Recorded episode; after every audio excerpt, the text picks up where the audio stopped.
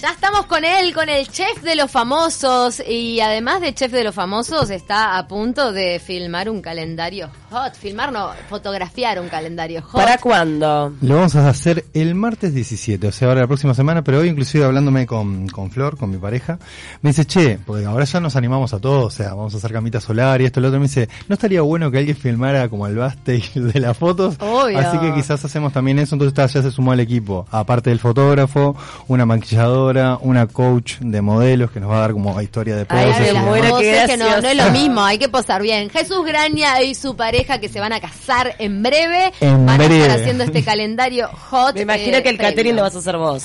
Eh, exacto. ¿De casamiento? Sí. Mira, lo que nos vamos a casar el 10 de febrero es la fecha que, que propusimos, ya nos anotamos en el registro y vamos a hacer un casamiento de bastante rock. Nos vamos a casar en- por civil, obviamente, pero el festejo va a ser en Blues Bar. O sea, Opa. vamos a hacer un zapatillas solta, ropa cómoda y que la gente venga a beber y a bailar. O sea, Obvio, a tomar un trago. Va a haber alguna cosa para comer, obviamente también, pero la ¿Algún gracia, pancito? algún pancito, cosas por el estilo, pero la gracia es, vengan a romperse con nosotros, a bailar con nosotros, porque aparte al otro día, a las 10 de la mañana, partimos rumbo a Europa durante tres semanas, Qué entonces está... Opa, qué eh, divino. esa es un poco como está armado el Qué itinerario. hermosa luna de miel. Tremendo, hacemos Madrid, ya tenemos algún lugar ahí en Bilbao también para parar, tenemos una amiga de Flor que nos espera en París y unas primas de Flor que nos van a recibir en Ibiza, entonces está, vamos a Opa, hacer un... completo. no, está de más. La previa acá en Blues Bar y de ahí para Ibiza. Y de ahí Tomás. todos para Ibiza. Bueno, hoy vamos a hablar de las fiestas y de la posibilidad de comer sano, que decíamos antes de estar contigo. Es muy difícil. ¿Cómo que es muy difícil? ¿Sabes por qué es muy difícil? Porque cuando uno se junta con la familia, todo el mundo trae algo, ¿entendés? Entre la picada, eh, la parrilla, se te va sumando.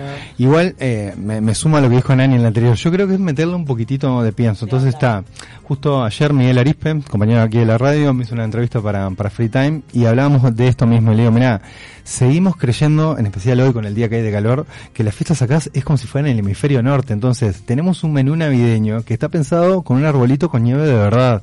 Entonces tenemos que empezar a cambiar un poco esa idea y es, el 24 de diciembre va a ser 30 grados. Ay, Entonces no podemos comer lo mismo que se Basta come. de fruto seco. Lo que comían nuestros abuelos y bisabuelos en España estaba bien para España porque hacía tremendo frío en esa época. Entonces, mi idea justamente es para que no pasen unas malas fiestas puntualmente, es tengamos una mesa opulente, con mucha cantidad de cosas, o variada y demás, que eso habla de la abundancia y del festejo, pero no tenemos por qué arrancar con choricito seco, queso y aceituna a las 5 de la tarde, a las 9 de la noche estar comiendo lengua en la vinagreta y que a las 11 caiga tu viejo con un cerdo entero hacia la mesa y diga, el chancho caliente acá y comas de esa manera. Entonces al otro día te levantás y no sabes si festejaste o te dolió el 24 de la noche. Entonces, Claro, o sea, el símbolo, no, no dejar de lado el símbolo de abundancia, que es importante como para darle la bienvenida a un año próspero, pero eh, puede ser como, me acuerdo una picada que trajo con muchas zanahorias y cosas así crunch que, que te Ay, daba como para ir palta. picando y era todo súper sano. Pero aparte es, por ejemplo, las familias que tienen la, co- yo soy del interior y en mi casa se come obligadamente lengua, viteltones, cerdo, todo ese tipo de cosas. Entonces es, yo lo único que les pido es, cambiemos un poquitito de la forma en lo que lo comemos. Entonces, si yo ahora a alguien con este calor que hay, algún oyente le digo, che, ¿te comerías un guiso de lenteja hoy un día como hoy? Ni me muero. Pero ¿por qué nos comemos un cerdo que sale de la parrilla hiper caliente y que chorrea El grasa? cerdo caliente además te cae horrible, hay que, hay que dejarlo enfriar. Hay que dejarlo enfriar. ¿Pero Entonces, qué propones? ¿Mesa de ensaladas? Primero, eso, ensaladas. Las ensaladas primero tienden a que la gente se satisfaga más rápido. Entonces, si uno en el inicio de una cena se come un buen bowl de una ensalada con crunch, como habíamos hablado, zanahorias, rúculas, esto, lo otro, necesariamente el cuerpo va a querer comer menos cosas. Entonces, arranquemos por eso, por un- una buena entrada de mucho verde, de mucha cosita fresquita, que ya ahí vamos a saciar por lo menos el monstruo interno de ese Obvio. momento. Y después, Y, y no te tirás arriba de las papas fritas. es primero, es eso. Y después, Las papas chip. evitemos la combinación de carnes calientes muy grasosas con papas, por ejemplo. Entonces, la típica combinación de la costillita de cerdo con ensaladas rusas no es una buena combinación para Navidad. Entonces, ¿queremos comer cerdo calentito? Comamos cerdo calentito. Y esto es lo otro. Lechuga. No combinemos más de una proteína y más de una carne, que es otro error bastante normal de la fiesta y es, comemos lengua de vaca, una cosita de pollito, un arrollado de pollo, después viene el cerdo. Y si todavía tenés algún familiar que es del interior como yo, te dice, fa, mirá que te traje, como le dicen en el interior, estas faturas. Y te traen un choricito seco de esto, un matambre de, de chancho. El seso. El seso, todo ese tipo de cosas. Entonces es, mi consejo para estas fiestas es más ensaladas, más entremeses, más cositas para picotear frías. Si queremos un plato caliente que sea un único plato caliente, pero no puede, o sea, si un día normal uno arranca a comer a las 5 de la tarde, a las 11 de la noche no cena. Oh, claro. ¿Qué onda la ensalada de fruta post comida? Yo tengo una teoría y creo que Nani la comparte conmigo y es que las frutas no se comen entreveradas. o sea, eso, ¿eh? porque A mí puntualmente no me cae bien. eh, A cae, mí no me pes- cae bien. cae pesada, pero aparte es mm, todas las frutas tienen diferentes puntos de digestión. Puntualmente la banana es la que más demora, los cítricos demoran mucho menos. Entonces cuando uno come banana con manzana, con mandarina, con naranja, con esto y si todavía se le suma helado ni se sabe, mete un montón de frutas al estómago y el estómago va a decidir tenerlas hasta el momento que la más difícil de digerir esté, esté pronta para pasar al intestino. La más difícil es la banana, entonces Ah, por eso te cae pesado. Por ¿no? eso. Te queda como la sensación de que tenés las frutas en la barriga todo el tiempo. te queda esa sensación, la tenés todo el tiempo y te está enfermetando la a mí barriga. me aparte. cae mejor con siberiana cuando es con helado de crema que, que sola. Sí. No sé por qué, porque el helado es digestivo, capaz. o- En realidad el helado da la idea de digestivo, porque uno, Sí, uno todo que crema. coma crema y azúcar y demás no es muy digestivo. Entonces, yo puntualmente si les diría que comer de postre es coman algo dulce, sáquense esas ganas de dulce, Una pero las frutas y o la ensalada de fruta, si quieren comer ensalada de fruta, se en el desayuno de la mañana del 25, te levantás el 25, todo rosaqueado, viste un montón, comiste un montón, arrancá la mañana, en vez de con un pan dulce y un budín, con una ensaladita de fruta que te va a quedar mejor en caso de que quieras comer la ensalada de fruta.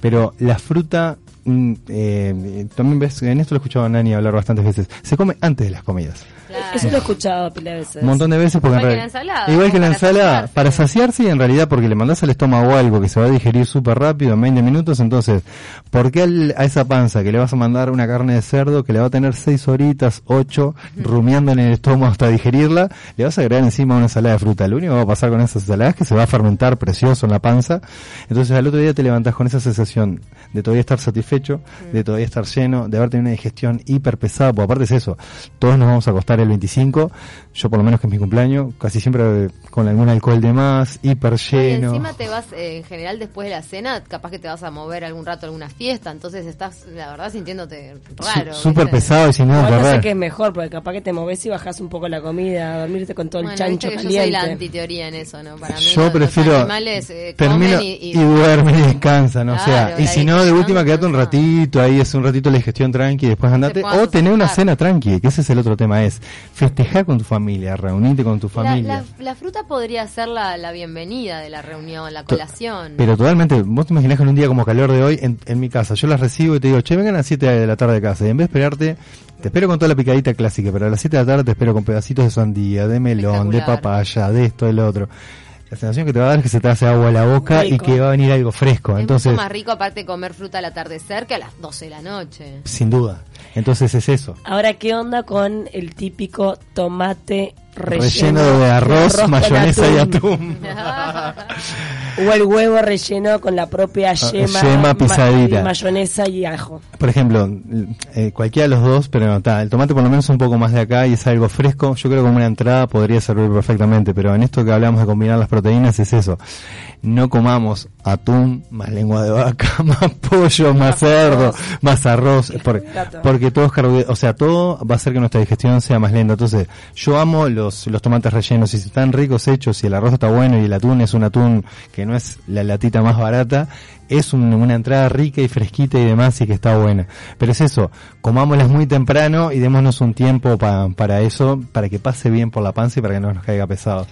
Evitar obviamente los turrones, todo el pan dulce, todas esas cosas que... O sea, obviamente esto iría en contra de la industria, en especial de la industria que en esta época nos vende todo eso. Entonces, yo creo que uno se puede comer un pedacito de turrón un día, o un pedacito de budín. Ahora, yo es la experiencia de mi casa.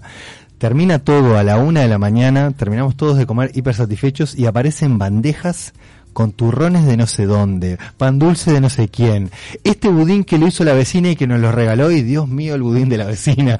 Entonces, y ya comimos un montón, estamos hiper satisfechos. ¿Hay necesidad de comer la misma cantidad de harina que uno comería en un desayuno para después ir a entrenar tres horas? Yo creo que no. Ahora también hay que tener atención con el alcohol, porque todo bien con la comida, pero el alcohol también cae mal, pesadito. El alcohol Y las mezclas peor. enlentece un montón la digestión, en especial y por ejemplo en esta época nos pasa a su vez que los alcoholes que sumamos no son alcoholes secos, o sea, no son alcoholes con poca azúcar. Entonces no es lo mismo comerse una cena de lo que fuere con un vino seco que quizás acompaña bien, hace que maride bien, a comer una cena como esta que comemos y tomamos aquella sidra con tremenda efervescencia y muy muy dulce. Entonces lo mismo es todo le sumamos cosas que en realidad en el país de origen, que habría 3 grados bajo cero y hace tremendo frío, obviamente el cuerpo te pide, como nos pide a nosotros en invierno, cosas hipercalóricas. Ahora, estamos en verano, entonces yo siempre hago esas comparaciones. A nadie en días como hoy se le ocurriría ahora al mediodía eso, comer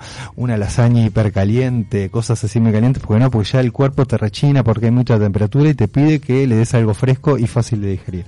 Ni hablar. O sea que todo va un poco en la mentalización previa que nos hagamos, en tomarnos con calma, no es el fin del mundo, no tenemos que comer como si nos fuéramos a morir al otro día, degustar todo, porque después al otro día te podés comer un pedacito de pan dulce con la merienda, y al otro día también, y te quedan un montón de días para disfrutar del turrón, ¿no? Pero a usted no les pasa, por ejemplo, que con la comida que se fabrica el 24 de la noche se come tres o cuatro días para adelante. Obvio. A mí me encantan los requeches del 25. Entonces, yo me, mi propuesta casi siempre es esa, es fabriquemos abundante comida, porque a, a mí puntualmente me gustan las mesas como con mucha cantidad de cosas, pero ya previendo que quizás el 25 al mediodía todos nos vamos a levantar cansados, nadie va a tener ganas de hacer mucha cosa, entonces pensemos ese menú del 24 de noche con la posibilidad de que mucho de ese menú en especial, por ejemplo, si eso, si es pollos arrollados y cosas frías, sea el menú del mediodía el otro día, Sí, o de las 4 de la tarde, ¿no? Como- o, o de las 4 de la tarde puntualmente, pero es eso. Yo lo que he notado es que cuando empecé a cambiar el menú de la noche al 24, y yo soy de los que sale inclusive y sale hasta bastante tarde el 24, el 25 me permito hacer playa en la mañana. Entonces, en la época que me mataba el 24 de noche, por más que quizás no salía hasta muy tarde, el 25 era un señor que quería estar abajo de un ventilador, un aire acondicionado, inyectándome infusiones de boldo intravenoso para ver si lograba bajar todo lo comido el día anterior. Entonces, no padezcamos la fiesta, o sea, disfrutamos la... Sí, es la inteligencia de, de la moderación. Moderar, sobre todo, comer de a poquito, Por moderado. suerte, creo que las tradiciones se han ido moderando un poco. Antes era como un insulto decir en la por lo menos en mi familia, que no querías ni el lechón, ni el cordero, ni el salpicón No. de ave. Y hoy por hoy la gente accede más al asadito Sí. de la noche tranqui, ¿no? ¿Qué onda el pavo? El otro día entrevisté a unas chicas que iban a hacer pavo. Me, me contaron que en algunos supermercados está disponible el pavo y que es una carne bastante noble. Es una carne muy muy noble, está súper disponible porque inclusive Uruguay le va a pasar algo de estos a nivel de, de mercado, le va a pasar algo bastante raro este año. Va a haber carencia de cerdo, casi todo el cerdo que viene de Uruguay es un cerdo que viene del lado de Brasil. Hoy en día el mercado chino se fascinó con el cerdo brasilero, entonces seguramente va a entrar a escasear inclusive las clásicas bondiolas entre final de ahora de diciembre y los primeros días de enero. Entonces estos amigos brasileros, que son la misma marca que manejan el cerdo, ingresaron gran cantidad de pavo al Uruguay y es una carne, como vos decís, muy muy noble. Una pechuga de, de, de pavo, de pavita, pesa casi dos kilos. Entonces con una pechuga de pavo podemos hacer un montón de Le comidas. rinde, o sea, me el Abundante. y me pareció que está bastante bien porque es todo carne. Creo que magra, ronda ciento y algo de pesos el kilo, o Sí, sea, no, no es 180, por ahí, pero- 180. pero tenés que comprar creo que mínimo 5 kilos porque es la mitad del pavo, una cosa así. Bien, en realidad hay unas pavitas chiquititas ahora que les trae esta marca que inclusive vienen con un, para no nombrarla porque es una marca que no nos auspicia, vienen con un termómetro metida eh, adentro de las pechugas, entonces está, hay unas pavitas que pesan inclusive 4 kilos 200, 5 kilos, no pesan tanto, Claro, todo entera. Es todo carne, o sea, es todo Pero es aprovechable. todo pulpa, todo aprovechable, la podés poner al horno, se hace súper rica Hay y los sándwiches de pavita. son deliciosos, entonces es eso. Me da medio seco. No, porque en realidad lo que tiene la, la pavita, que justamente por eso es una carne tan, tan magra, es que es una carne muy baja en grasa. Entonces, normalmente lo que se le hace a las carnes como la de la pavita, en especial a la pechuga, que es muy muy grande, una pechuga es como varias pechugas de un pollo, es hidratarla con algo, darle Ah, con algo. Tenés que prepararla eh, bien. si, si no se te ocurre pintarla con manteca, que es como hacen los amigos del norte, que en realidad la van pintando con una mantequita, es agregarle unos chorritos de alguna bebida generosa, de un whisky, Salsita de un vinito soja. blanco. Salsita soja quizás agrega un poco de sodio, quizás, si es baja en sodio sí, pero algo que le agregue un poquitito de líquido a eso, pero estas por eso que vienen de 4 kilos, que vienen con el termómetro, queda jugosa la pechuga, porque en realidad metes la pechuga, la pavita al horno con ese termómetro, y en el momento que está pronto salta el termómetro para afuera y te avisa. Entonces, cualquiera puede cocinar perfectamente una de estas pavitas y es un gran menú para familias grandes, en especial por eso, porque en vez de cocinarte tres pollos, te cocinaste una, es una pavita. opción. Carne noble y muy muy rica aparte, o sea, está, está Y desmerecida. antes ni a- Sí. primero que no estaba disponible en nuestro país y era mucho más cara, me parece que... Pero Era- viste que los sándwiches de pavita, por ejemplo, son deliciosos, el paté de pavita, o sea, en algunas cosas los tenemos como incorporados. Un sanguchito de pan de nuez, pavita, rúcula y un, Mm, dos tres cositas más, ya está, no necesitas más nada. El sándwich de pavita me encanta, la verdad, muy codiciado. Es muy codiciado. También ¿Qué el tema de los refrescos, ¿no? Estaba pensando. Sí, ahora hay muchas opciones de más la- saborizadas. aguas saborizadas con menos este efervescencia, eso está O prepararte bueno. vos tu propia limonada con un poquito de limón Creo que igual todos los que estamos acá, todos somos de curtir las aguas saborizadas. Lo que hay que hacer es preverlas y tenerlas prontas, porque en la medida que uno en la noche se encuentra con una agua saborizada rica y fría, Ah, sí. Tiende a ir para ahí. O sea, cuando te encontrás con eso A que los tiene... niños van menos a los refrescos hoy por hoy, ¿eh? De verdad. A mí me hincha el refresco. Eh, a la mayoría en realidad, y es eso, aparte le estás agregando al, a la panza eh, la- los clásicos refrescos cola, no importa la marca, si uno pudiera sacarle el color y dejar el azúcar que tienen abajo, nos encontraríamos con un vaso Sí. con dos cucharadas soperas de Y azúcar. aunque te tomes el light, es igual el efecto hinchazón, no sé. Pero porque le estamos metiendo gas al cuerpo, entonces es eso, o sea, es gas carbónico que tiene artificialmente agregado ese refresco, entonces en una panza que ya de por sí está inflamada por todo lo que me metieron, le metemos un infladorcito y le damos presión de gas por dentro, entonces Claro, es tremendo. es tremendo, no es aconsejable, entonces Un ruidaje intestinal que ni te digo. Ay, agüita saborizada con jengibre. jengibre, menta y pepino, Qué rico. Tremenda Delicioso. agua saborizada, súper súper rica y muy refrescante y no cuesta nada, que ese es el otro tema. o los sea. mangos. Bueno, Jesús, estás en la previa de vivir eh, tu día de cumpleaños, encima le agregaste tu casamiento, te llamas Jesús, haces pan casero y cumplís el 25 de diciembre, toda una premonición. Tengo todo, cumplo 42 años este nieto. 42 años. ¿A quién le has cocinado últimamente? ¿A qué famoso? ¿A qué famoso le cociné? Me pasó ahora, la semana pasada le cociné a una persona que no es muy famosa, pero que me asombró mucho su, su invento. Fue una persona que pasó un juego, que es, que es el programa que sale hoy, el juego clásico de Atari, en el cual se jugaba como un pseudo ping-pong entre dos, entre dos partes, a un juego de mesa, es un uruguayo Sí, que lo- entrevistamos. entrevistaba, me pareció alucinante el tipo, lo que hizo, y me pareció alucinante la cantidad de esas Atari Pong Table que se vienen vendiendo, porque a esta altura ya han facturado unos 9 millones de dólares. Es que el tipo se volvió millonario. Sí, sí, sí, todo- todo- todo- con la idea totalmente. Por aparte, conversando con él en la entrevista, yo pensé que era ingeniero, que era algo, y no, era una persona que se dedicaba al, al medio audiovisual, a la publicidad. Se le ocurrió esto en una juntada de noches, entonces ese fue mi entrevistado la semana pasada. Su gran mérito es haberlo hecho, más allá de la ocurrencia, ¿no? Porque uno Ejecutar. tiene que Ejecutarlo. Porque la idea, bueno, tantas ideas se nos pasan por la cabeza, pero él realmente fue, averiguó, hizo todo y la hizo y bien merecido, ¿no? Se tomó parte del trabajo justamente de, de ver, no sabiendo nada de eso, cómo hacía para implementarlo. Y después entrevisté este jueves a otro chef que se llama Paul Fontaine, que es el dueño de un, de, de un café muy conocido, Iquique, Café Bistró, que hace panes de masa madre. Entonces está, me di el gusto de entrevistar a otro chef que cocina panes muy diferentes a los míos y me pareció alucinante lo que hace ¿te el metiste tipo. en el mundo de la masa madre? Ay, No me me metí, estoy miedo coqueteando en coqueteando, la- que es un mundo que después es difícil salir. Yo creo que yo siempre voy a seguir fabricando mis panes, que son bastante más grandes y demás. Inclusive con él hablamos de eso, de que quizás es inviable, salvo que tengamos un hiperhorno, hacer un pan de masa madre en la cantidad de harina que llevan mis panes. Su pan más grande de masa madre creo que pesa 800 gramos. Un pan mío andan los 3 kilos 800. Entonces,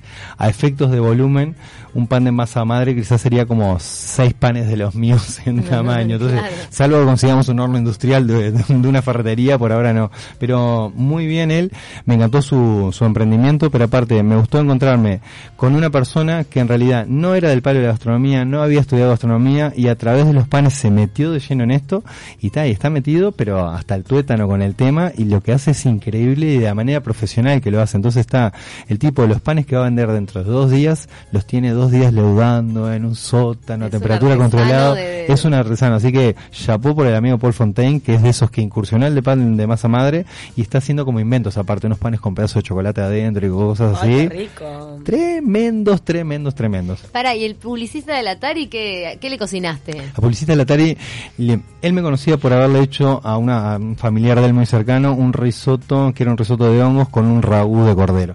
Eh, pero ahora me dijo, yo quiero que me hagas algo diferente y era un plato que le hacía su mamá y le hizo un pastel de carne de clásico con puré de papas gratinado arriba y lo que más asombró a él era que el puré volvió a ser puré de papas nuevamente. Entonces me dijo, Claro. pa, porque la última vez que me lo preparó acá alguien hizo con puré de, de escamas. No, no, es, un, no. es un insulto al pastel de carne hacerlo con puré instantáneo. ¿Pastel de carne con azúcar por arriba o no?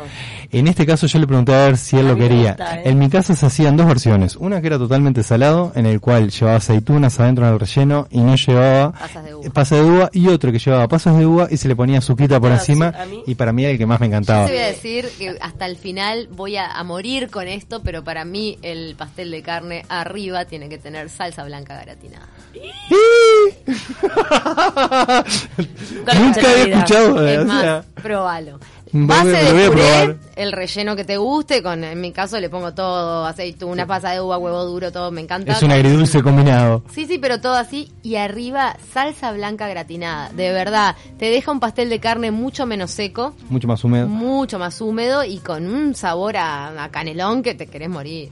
Hacemos un día una prueba. Yo te puedo asegurar que si te traigo un pastel hecho por mí, que el puré le pusiste mantequita, leche, nuez moscada y quizás un poquitito de queso rallado por encima, competimos de igual a Eh, igual. Ojo, ojo que mi pastel de carne. Ojo que a esa, a ese desafío me prendo porque mi, ca- mi pastel de carne es famoso en la familia y mira que tengo grandes cocineras en la familia. Debo decir que lo mismo me dijiste con el guisito de, lentaje, de lenteja y por ahora vengo... No vino. No, no vino. Ah, no llegó, pero me animo al desafío. ¿Te animás al desafío? Sí, sí, me animo. Un desafío 2020. Tengo Jesús. tres, tres o cuatro platos con los que me animo al desafío. El resto, Sí. olvídate. Jesús, te vamos a despedir por un tiempito, te vas, te vas de vacaciones, tenés mucha cosa también ahora en verano. Mucho evento, mucha cosita ahora en verano, seguramente me vaya bastante hacia el lado del este. Tengo la idea de hacer cuatro programas de verano que los voy a hacer desde un yate en, el este. Opa. Exactamente. A mí me encanta. Eh, el amor. Pero que para...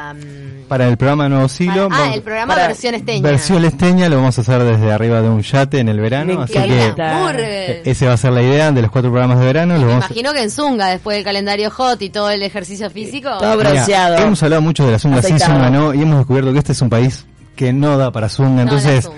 Shortcito No, cortito, sí. lindo y demás, que se vean bien las abdominales, no hay necesidad de, tanta de tanta historia, entonces voy a hacer esos cuatro programas y después sí ya me voy de, de viaje de luna de miel post casamiento para Europa, quizás les escribo a Europa de algún lugar y nos comunicamos Ay, desde ahí. ojalá. que Ay, sí. corresponsal de Europa con un tour gastronómico, me Bueno, muero. pienso cocinar en Europa, por, por ejemplo, la amiga Romy Artigas, que es, es quien nos recibe en Madrid, que es una comunicadora de acá. Sí, divina, Romy. bueno, nos vamos a quedar en la casa de Romy durante, durante toda una semana. Está Amiga de trabajando Elizabeth allá, Romy. Sí, Exacto. porque trabajó en Canal 5. Exacto. ¿Qué está haciendo allá? Es corresponsal de un diario, trabaja para el país de Madrid, creo. Entonces, bien. hace toda la parte de, de redes de eso. Me recibe en su casa, nos hospeda en su casa y vamos a organizar un par de cenas ahí con una colectividad de marroquíes, uruguayos, que lo otro. protagonizó una publicidad que que hablaba, que justamente mostraba el, el extrañar en las fiestas y me acuerdo que la cara de ella me quedó grabada por la hermosa mujer, divina preciosa. y, y me acuerdo de esa publicidad justo lejos en las fiestas, así que mandale un saludo de las colegas de Detalle. Le mandamos un saludo acá y bueno, nos vemos en el 2020 si Dios quiere.